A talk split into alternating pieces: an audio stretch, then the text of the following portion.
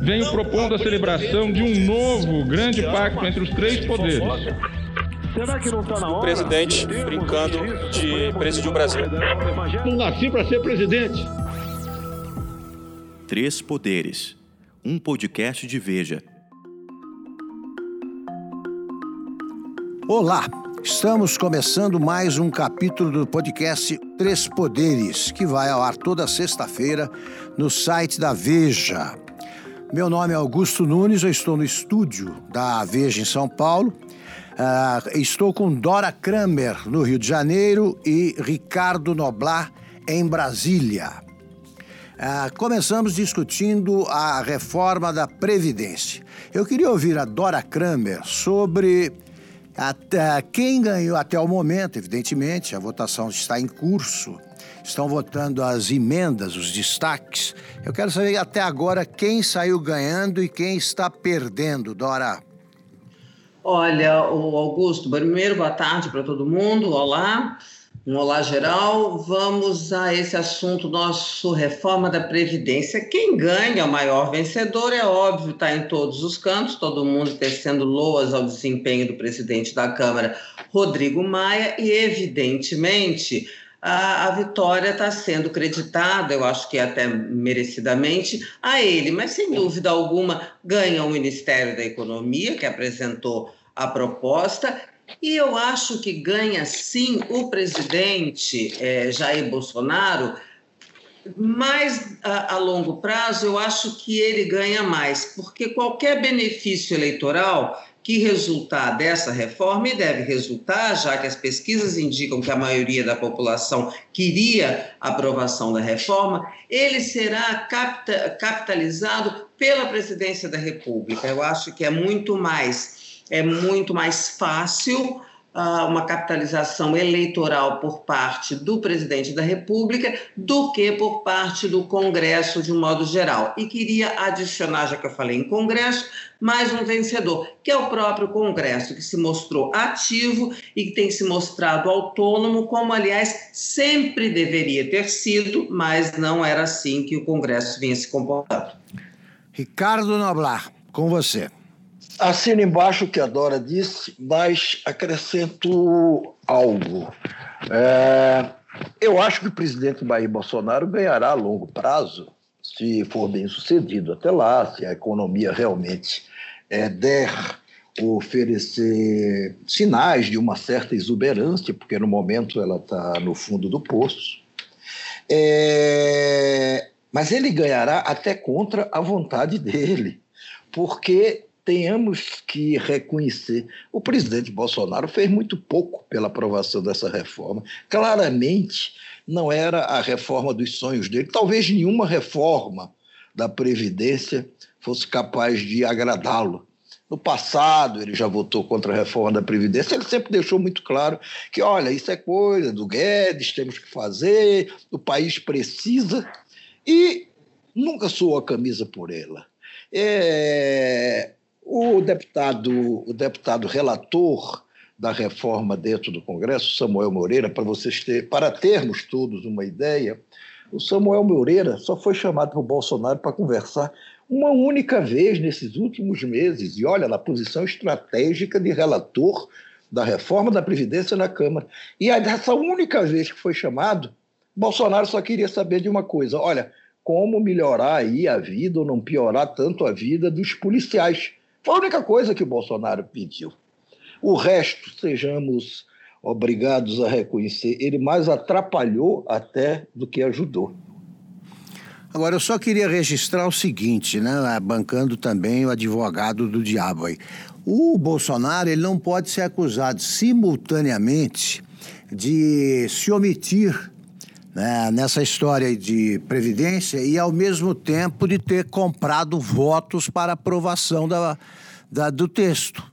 Né, não bate. Ou ele. E isso aí é a chamada articulação política. Eu disse o tempo, estou vivo dizendo que quando o deputado fala em articulação política, deputado, senador, é os parlamentares, pode se preparar para arrumar ou emprego ou verba. Agora, Mas libera eu... verbas que são do orçamento impositivo. Aí é acusado de comprar votos. E depois ele também é acusado de se omitir, então ou ele quer ou não quer a aprovação da reforma, certo? Eu acho um exagero essa história de que a liberação de verbas, e nesse momento, em outro qualquer, signifique necessariamente, vamos dizer, uma, uma compra de votos. Claro, eu também acho. Como tantos acham. Não, ela está ali, é impositiva. O que, o, que, o que costuma ser questionado, e aí eu acho que com razão, e dessa vez também está sendo, é o seguinte: está legal, as, as emendas parlamentares são impositivas, o governo tem que pagá-las, só que o governo, e aí são todos os anteriores, todos, sem nenhuma exceção, sempre usaram o instrumento de só liberar a grana ou prometer o empenho da grana em cima de uma votação importante. E só para aqueles que votarem como ele quer. Aí passa a ser um tipo, vamos dizer assim, na melhor das hipóteses, de barganha, de uma barganha questionável, que, que não é legal, que não é legal, mas que todos os governos fizeram. No caso, se cobra tanto, talvez, do governo Bolsonaro, é, com justiça ou não, pelo fato que ele tinha dito que não, esse negócio de, de isso é negócio de velha, da, velha política, vamos colocar uma política nova. Ué, mas é a chamada articulação política, isso aí, né, Noblar? O que é articulação a política? A gente chama de articulação política você convencer as pessoas a votarem ou a, a satisfazerem, eventualmente, os projetos e beneficiar os projetos. Está legítimo. Nenhum governo vive sem articulação política.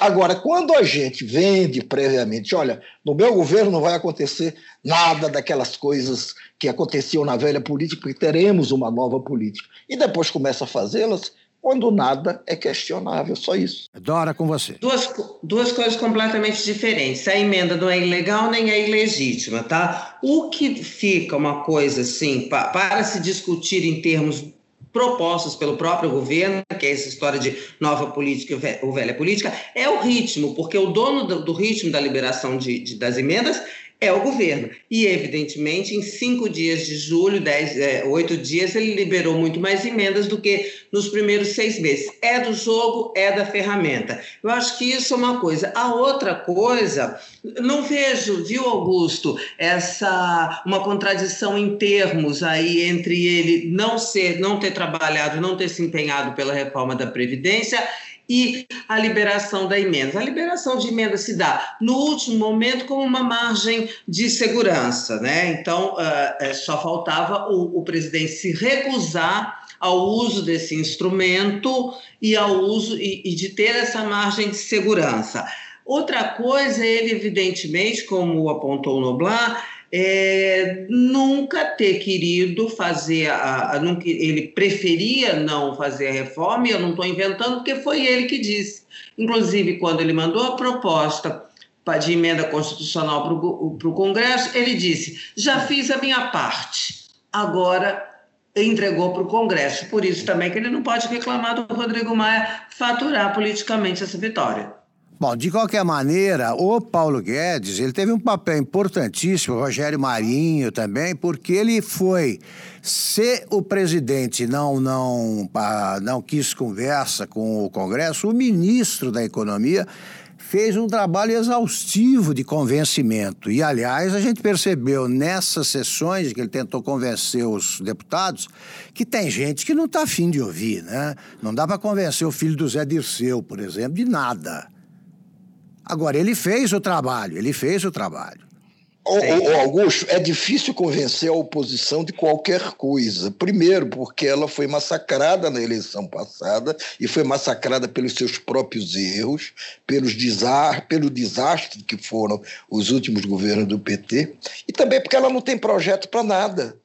Aqui e acolá, alguém ali apontou na Câmara alguma ideia de algum novo projeto. O PDT, se eu não me engano, esboçou alguma coisa, mas no conjunto da obra, a oposição que perdeu a eleição não tem projeto para esse país. Neste momento, não tem nenhum. Pode ser que venha a ter no futuro, mas não tem. E aí, nisso, ela se parece, sem querer forçar a mão nem pesar a mão, um pouco com o governo, eu não digo nem do governo, talvez o presidente Bolsonaro. É, é, são, o Bolsonaro assumiu sem um projeto para o país, talvez até porque ele desconfiasse no começo da campanha dele que não se elegeria, ou não, não teria essa, essa, essa, essa, essa pretensão. assumiu, está aí, tateando. A oposição também está tateando, ela não tem projeto, ela não teve o que propor na hora da votação da reforma da Previdência, a não ser dizer não, não, não, não e apostar no desastre. Ainda Vamos bem ver. que.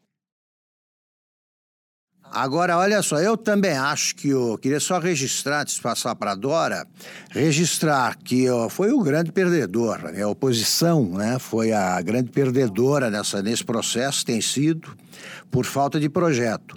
Agora, é, é, deve-se destacar aí o amadurecimento do, do povo brasileiro, de parte dele, porque houve manifestações, manifestações a favor da aprovação da Previdência e não houve nenhuma manifestação contra, de rua, né? me refiro a manifestações de rua.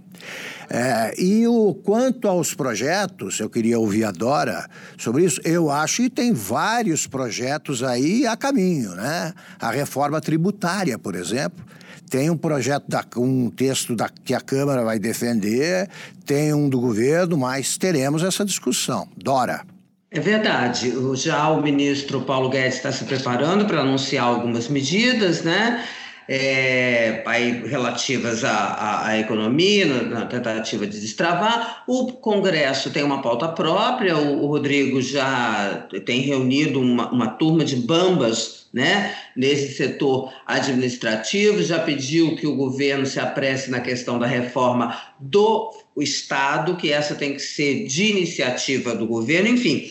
Eu acho que tem aí uma, uma pauta, uma agenda e não sei se ela é fácil, quer dizer, não sei não, eu sei que ela não é fácil, eu digo, não sei se ela vai ser materializada, mas ela é, está sendo, pelo menos, à disposição de todos de colocar em marcha. Isso em contraponto com a oposição, que não tem aí, Noblar, quando você fez o paralelo com o governo, da questão da paralisia, no governo Bolsonaro, acho que até aí esse pessoal perde, porque não tem nem discurso que o Bolsonaro tem um discurso, bem ou mal, que seja para o nicho dele, enfim, tanto tem discurso que fala beça, né? Agora, a oposição não tem nada, nada. O discurso foi o mesmo na questão da Previdência de 25 anos atrás. Não arromba da Previdência, vai prejudicar os mais pobres. Enfim, a oposição, e eu vou chamar aí oposição, não sei se eu chamo de esquerda, os progressistas, o quê, porque eu não vejo também gente do, uh, que seria do campo do Bolsonaro, eu não me sinto à vontade de chamar o Rodrigo Maia de situação, me sinto mais à vontade de chamá-lo de oposição, né? dados preparativos aí para próximas eleições que ele está fazendo. Então, a oposição, vamos chamar de oposição formal. Essa ficou encalacrada numa história de uma liderança antiga de um PT que já não é mais um PT, que por sua vez ficou encalacrado numa bandeira que não existe, que é a do Lula livre. Né? Então, daí tudo isso serviu como uma âncora para que a oposição não saísse do fundo do poço, que, a meu ver, é onde ela está. Noblar. Olha, essa coisa de ah, o governo tem projeto, etc. Tal, reforma tributária, olha, entra governo, sai de governo.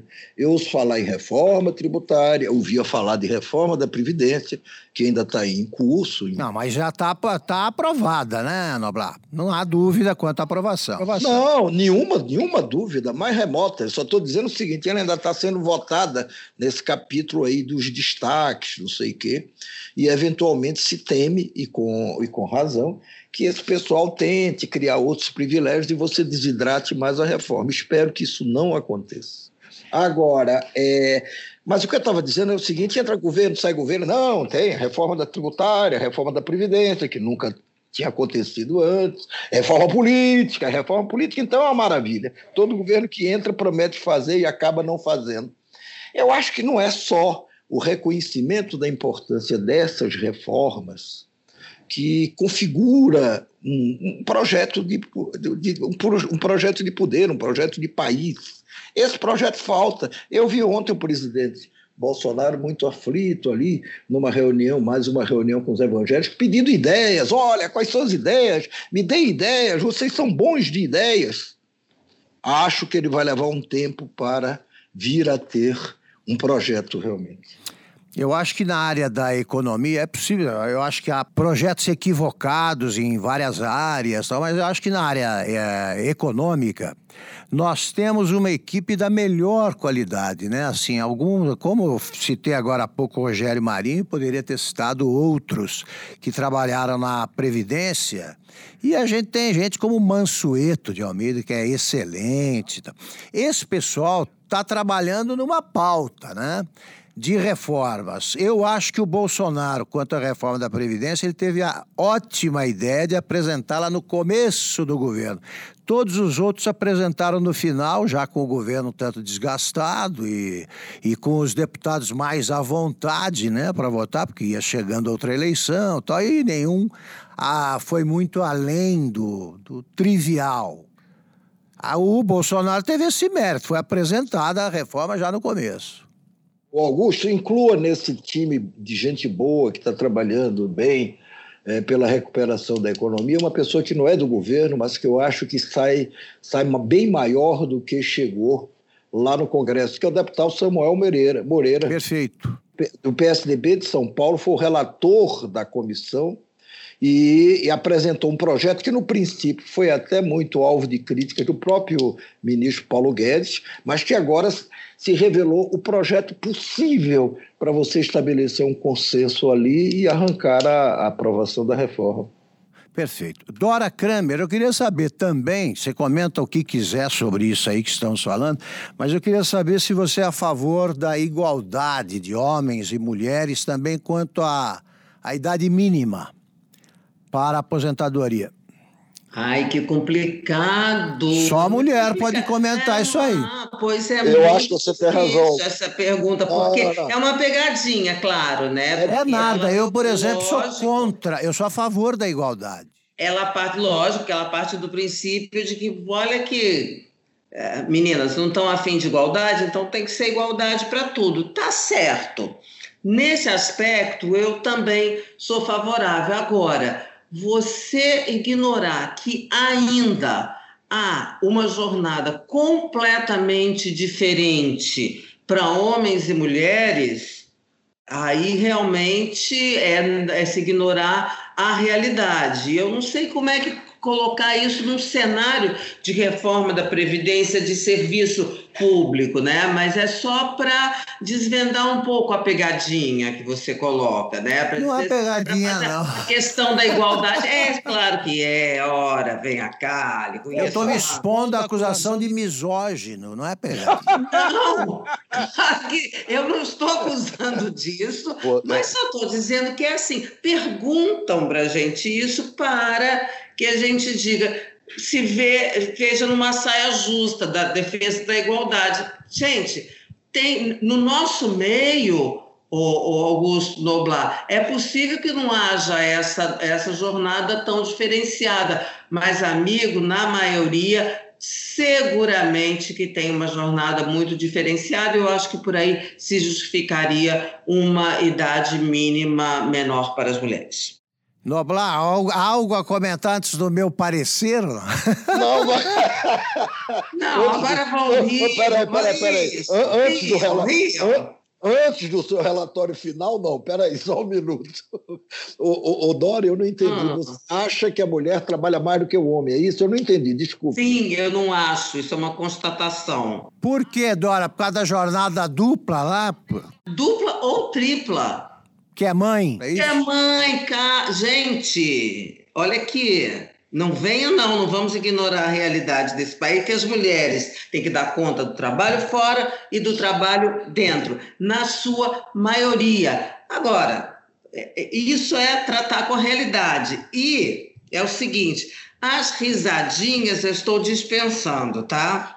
Ô, Dora Kramer, eu não estou dando risadinha, não. Eu vou te fazer um comentário aqui, quer ver? A minha mãe era professora primária. Ela trabalhava, cinco filhos, trabalhava de manhã, tá certo? À tarde, ela ajuda, tudo bem, ajudava a criar os filhos, mas tinha lá uma auxiliar doméstica, como se diz hoje no politicamente correto né? Era empregada. Eu chamava e não sabia que estava sendo equivocado. Mas estava dizendo uma coisa equivocada. Mas é o seguinte: ela própria, uma vez eu fui entrevistar o Fernando Henrique, falei: o que, que a senhora quer falar para o presidente? Ela disse assim. Olha, fala para ele que eu tenho mais vergonha de estar há mais tempo sem trabalhar do que eu passei trabalhando.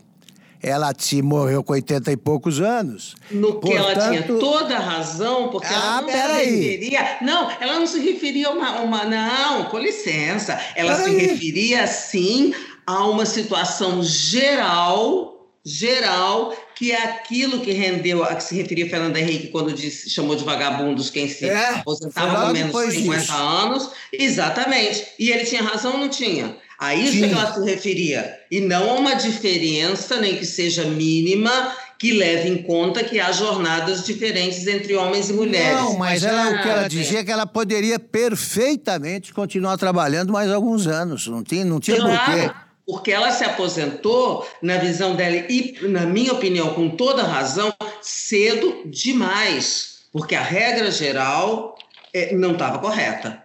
Noblar.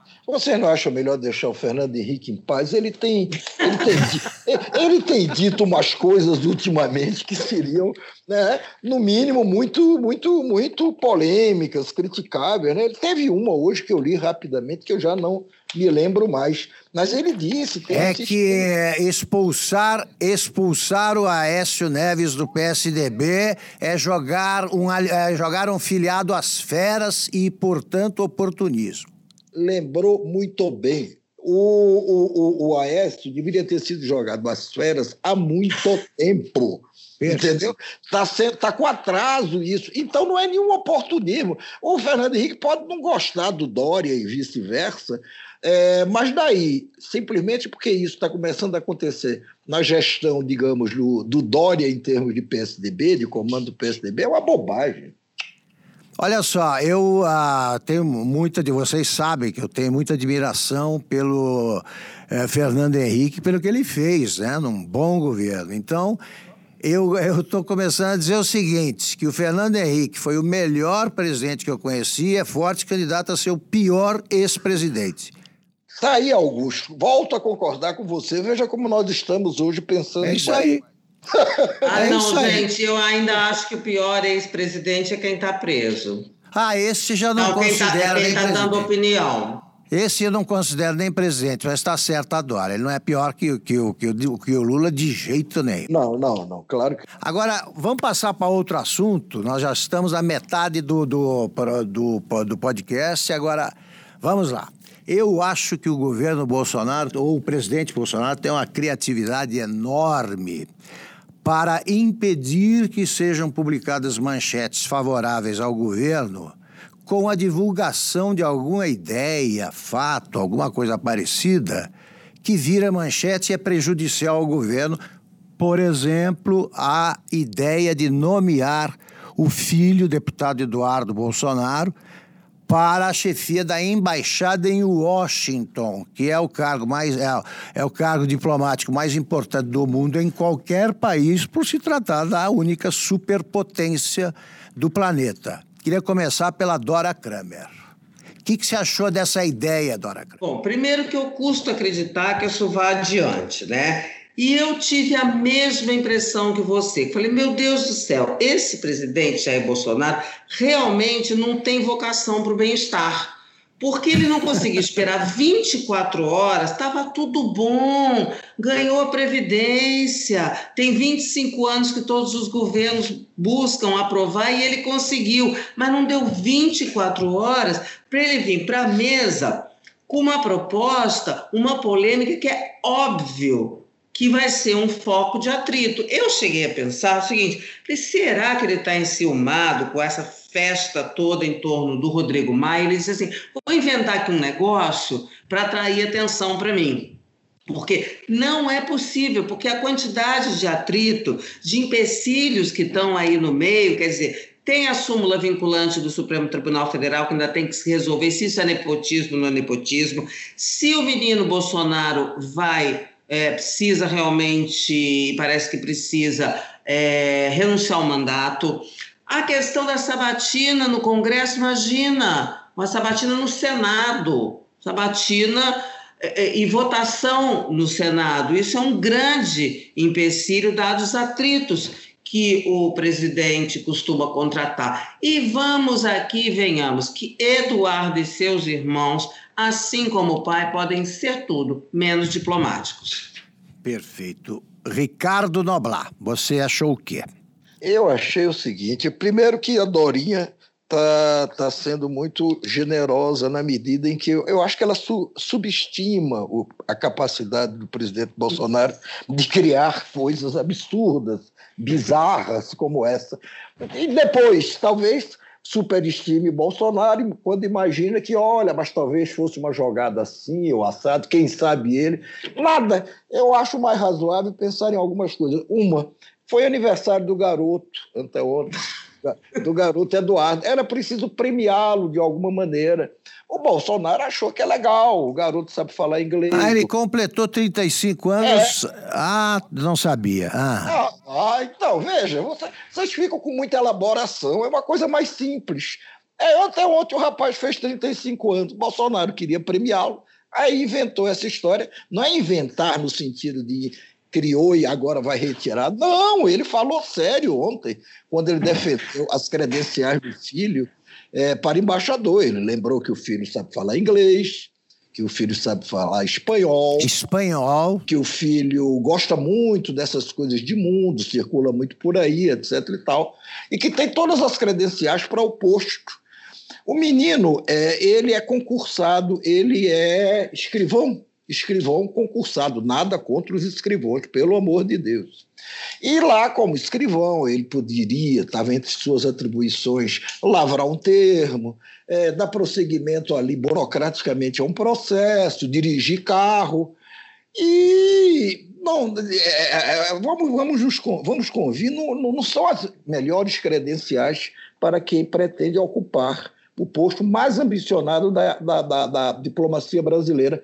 E, no entanto, hoje o garoto se reuniu com o embaixador é, Ernesto Araújo, que é o ministro das Relações Exteriores, já começou a se acertar por aí, e saiu de lá, inclusive, acrescentando novos fatos que podem reforçar a ambição dele de ser embaixador. Por exemplo, ele lembrou, Eduardo, que ele já esteve nos Estados Unidos, já comeu hambúrguer, já fritou hambúrguer, mesmo no inverno rigoroso. Olha, é uma república de banana neste momento e em relação a esse tipo de assunto. Aliás, república de banana talvez se envergonhasse de fazer uma coisa dessa. Eu acho que isso pode ser impedido. Né? Agora é a hora da, de, de o Senado é, corresponder aí ao desenho que dele faz o Davi Alcolumbre, né? E o Congresso tem de corresponder, então, ao discurso que eu achei é, é, um tanto quanto ufanista da, do é, Rodrigo Maia sobre as qualidades da, da, da, nova Câmara e tal. É o seguinte: é, tem que fazer uma sabatina como se deve. Se essa ideia prosperar, hein? Se essa ideia prosperar, porque eu, eu torço para que alguém é, consiga convencer o Bolsonaro de que isso é para é inevitável, né? A evocação daquela imagem clássica, é, para que ele não atravesse a rua para pisar na casca de banana da calçada do outro lado, sabe? O, se o Senado perguntar a ele quantos estados tem os Estados Unidos, ele pode escorregar. Se você entrar na história americana, ele não saberá a, a dizer o suficiente para ser aprovado numa prova do Enem. Então é o seguinte, é para que isso aí? E diga, e vamos para as coisas práticas. Ele se dá bem com a, o governo Trump? Tá bom, digamos que sim. Temos uma eleição, teremos uma eleição no ano que vem nos Estados Unidos. E se ganha um democrata? Aí ele volta eu acho que a gente tem de resolver isso aí pela raiz, é cortar o mal pela raiz. Eu estava ouvindo há pouco ah, o Marcelo Caleiro, é Caleiro, Calero. Calero, Calero, discursando na, na, na Câmara é, diante do Eduardo Bolsonaro, dizendo para o Eduardo Bolsonaro recusar isso aí, dizendo que ele não pode, ele é diplomata é da, do, dos quadros do Itamaraty, o Calero E ele diz o seguinte: que ele apresentou algum projeto, uma coisa dessa, ou pretende apresentar, proibindo a nomeação de embaixadores, de chefes de representações diplomáticas que, é, fora, que não pertencem ao Itamaraty. Tá, porque chega desse negócio de nomear o, o Itamar Franco para Portugal porque ele é monoglota. Ele é o paraíso né, dos políticos monoglotas. Então para com isso. Aí resolve essa parada. Ô Augusto, veja, veja que situação. Somente a família real da Arábia Saudita teve, não digo descaramento, mas enfim, a disfarçatez para indicar membros da própria família para serem embaixadores nos Estados Unidos. Nos últimos anos foram sete embaixadores da própria família. Mas a família da Arábia Saudita é uma dinastia. Aquilo ali passa de pai para filho. Aqui eu acho que a gente ainda está muito longe de, de chegar a tal situação, embora o presidente, ex-presidente Fernando Henrique, tenha chamado a família Bolsonaro da nova família imperial brasileira. Agora, imagina, pegando só carona no que você falou do se o Trump pede, imagina o seguinte: é, o nosso futuro embaixador lá nos Estados Unidos, se, for, se for de fato garoto, ele já desfilou pelos Estados Unidos, fazendo comícios, fazendo, participando de reuniões do Partido Republicano, pedindo voto para Trump. Ele já desfilou com o boné do Trump, Trump 2020. Inscrições na camiseta, é isso Inscrições na camiseta, imagina o. Ih, lá veio o embaixador do boné. Aí, como boné, o novo país, não, boné, porque ele usava um boné do Trump dois anos antes do Trump virar novamente presidente. É uma brincadeira, isso é uma brincadeira. Olha aqui, tô achando Bora. que eu, eu, eu, eu, vou apostar que não prospera, tá? Essa ideia. Por algum motivo ou outro, não prospera. Isso ele vai ser obrigado a recuar, óbvio. Não precisamos nem perder muito tempo. Não, mas é divertido, que é isso? Ah, Pô, divertido. Olha só. Não é perder tempo, não é perda de tempo. Não, isso... entendeu? O Noblar... É, Dora... Muitas irrelevâncias do governo Bolsonaro, que, ai meu Deus do céu, a gente discute, discute, discute. Claro, quando ele faz um anúncio desse jeito, dizendo que está cogitando, evidentemente que cabe a análise. Eu, mas aí eu, para fechar, diria isso, olha, esse troço não prospera. Não prospera, não.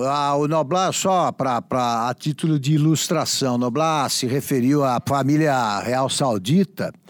É, eu acho que é um caso comparável de alguma forma, a indicação do Porfírio Rubirosa para a Embaixada da República Dominicana em Paris. Tem que explicar quem é Porfírio Rubirosa. Porfírio Rubirosa era o chamado conquistador latino-americano, Latin Lover, que era um playboy internacional dominicano e que teve a boa ideia, a boa ideia de se casar com a única filha do presidente, tinha vários filhos homens ali, e ela se chamava Flor de Ouro Trujillo. Que, que bonito. Maravilha. Quer dizer, o, o, pai, o pai gostava da filha e aí acha que o genro mereceu ficar em Paris. Já pensou quantos problemas ele teve de resolver, não? Ô, Augusto, isso é nome de charuto, né? Não? Pera, pera aí, eu ainda Fala, Dora. Pera, pera, uma conexão. Rubirosa este, que anos depois viria se casar com Odile, que já divorciada viria ao Brasil se casar com quem? Paulo, Paulo Marinho, suplente do senador Flávio Bolsonaro e agora articulador da candidatura de João Dória à presidência da República em 2022. Vê como as coisas. É. É pequeno, as coisas... é uma kitnet esse mundo. Esse negócio do Porfírio não é da época da Dória. Dória é muito mais jovem do que nós. Mas ela... a Dória lê muito, ela leu história. Eu li, é a, é a grande vantagem dela. Olha só, nós estamos nos cinco minutos finais aqui do, do nosso podcast. Muito bom, muito agradável. Como sempre, eu queria que vocês fizessem as chamadas considerações finais, alguma coisa da semana que vocês queiram evocar, comentar, alguma coisa que vai acontecer que seja interessante para vocês. Então, começo com Dora Kramer. Olha, uma coisa que eu que está me chamando a atenção e eu não sei hoje, hoje nós estamos na sexta-feira, Daria tempo do Rodrigo Maia é, acabar essa votação do primeiro turno, se eu não me engano, semana que vem, né? Porque é, o, o, o recesso só começa dia 18.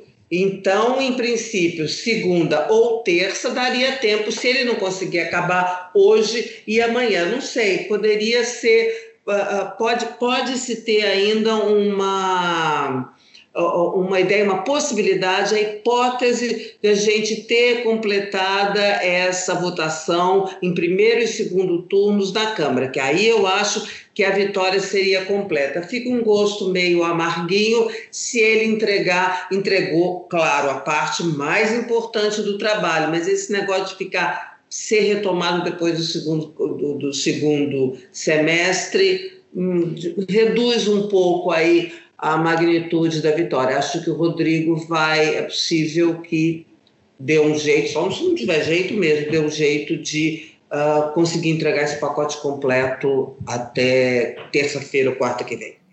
Ricardo Noblar. Eu acho que a Dorinha está sendo muito exigente, está pedindo do Congresso um desempenho que ele jamais teve ou teria. Quer dizer, ter trabalhado dessa semana, de segunda até hoje, sexta-feira, Olha, é exaustivo para o Congresso. Eu acho que na próxima semana não haverá condições de se continuar a votação dos destaques. Isso vai ficar para a próximo, o próximo semestre, como disse Dora, e deve se espichar um pouco, porque, veja, isso não acaba só quando a Câmara acabar de votar o projeto. Vai para o Senado. O Senado, na melhor das hipóteses, nos cálculos mais mais é, otimistas levariam uns 48 dias, 46. É, isso vai acabar lá para final de setembro, começo de outubro. Eu digo plenamente, né? depois de Câmara e Senado. Eu sou mais uh, otimista, eu estou com a Dora. Eu acho que o, o, a votação vai ser encerrada no máximo na segunda-feira, e aí a gente vai ter, ter, ter, teremos constatado, então, que pela primeira vez na história, eu não me lembro de, de nada semelhante, a reforma da Previdência já provocou um efeito positivo. Pela primeira vez na história, o Congresso trabalhou na sexta e na segunda. Eles conheceram a semana é, que os brasileiros normais vivem, que é esta nossa, né? Então eu louvo a reforma pelo menos por, pelo menos por isso. Que bom que isso aconteceu. Agora acho que depois aí vai para o Senado, depois do recesso, e rapidamente será, será aprovado e não deixa de ser um avanço muito importante aí para que o Brasil, para que a economia brasileira retome o curso que leva ao desenvolvimento. Muito obrigado, Dora Kramer, minha querida. É um prazer falar com você sempre. Obrigado, meu velho amigo Ricardo Noblar. Eu é que agradeço, senador. Eu Obrigado. também, gente. Até semana que vem. Termina aqui a, a, a, mais um capítulo do podcast Três Poderes. Estaremos de volta na próxima sexta-feira. Até lá.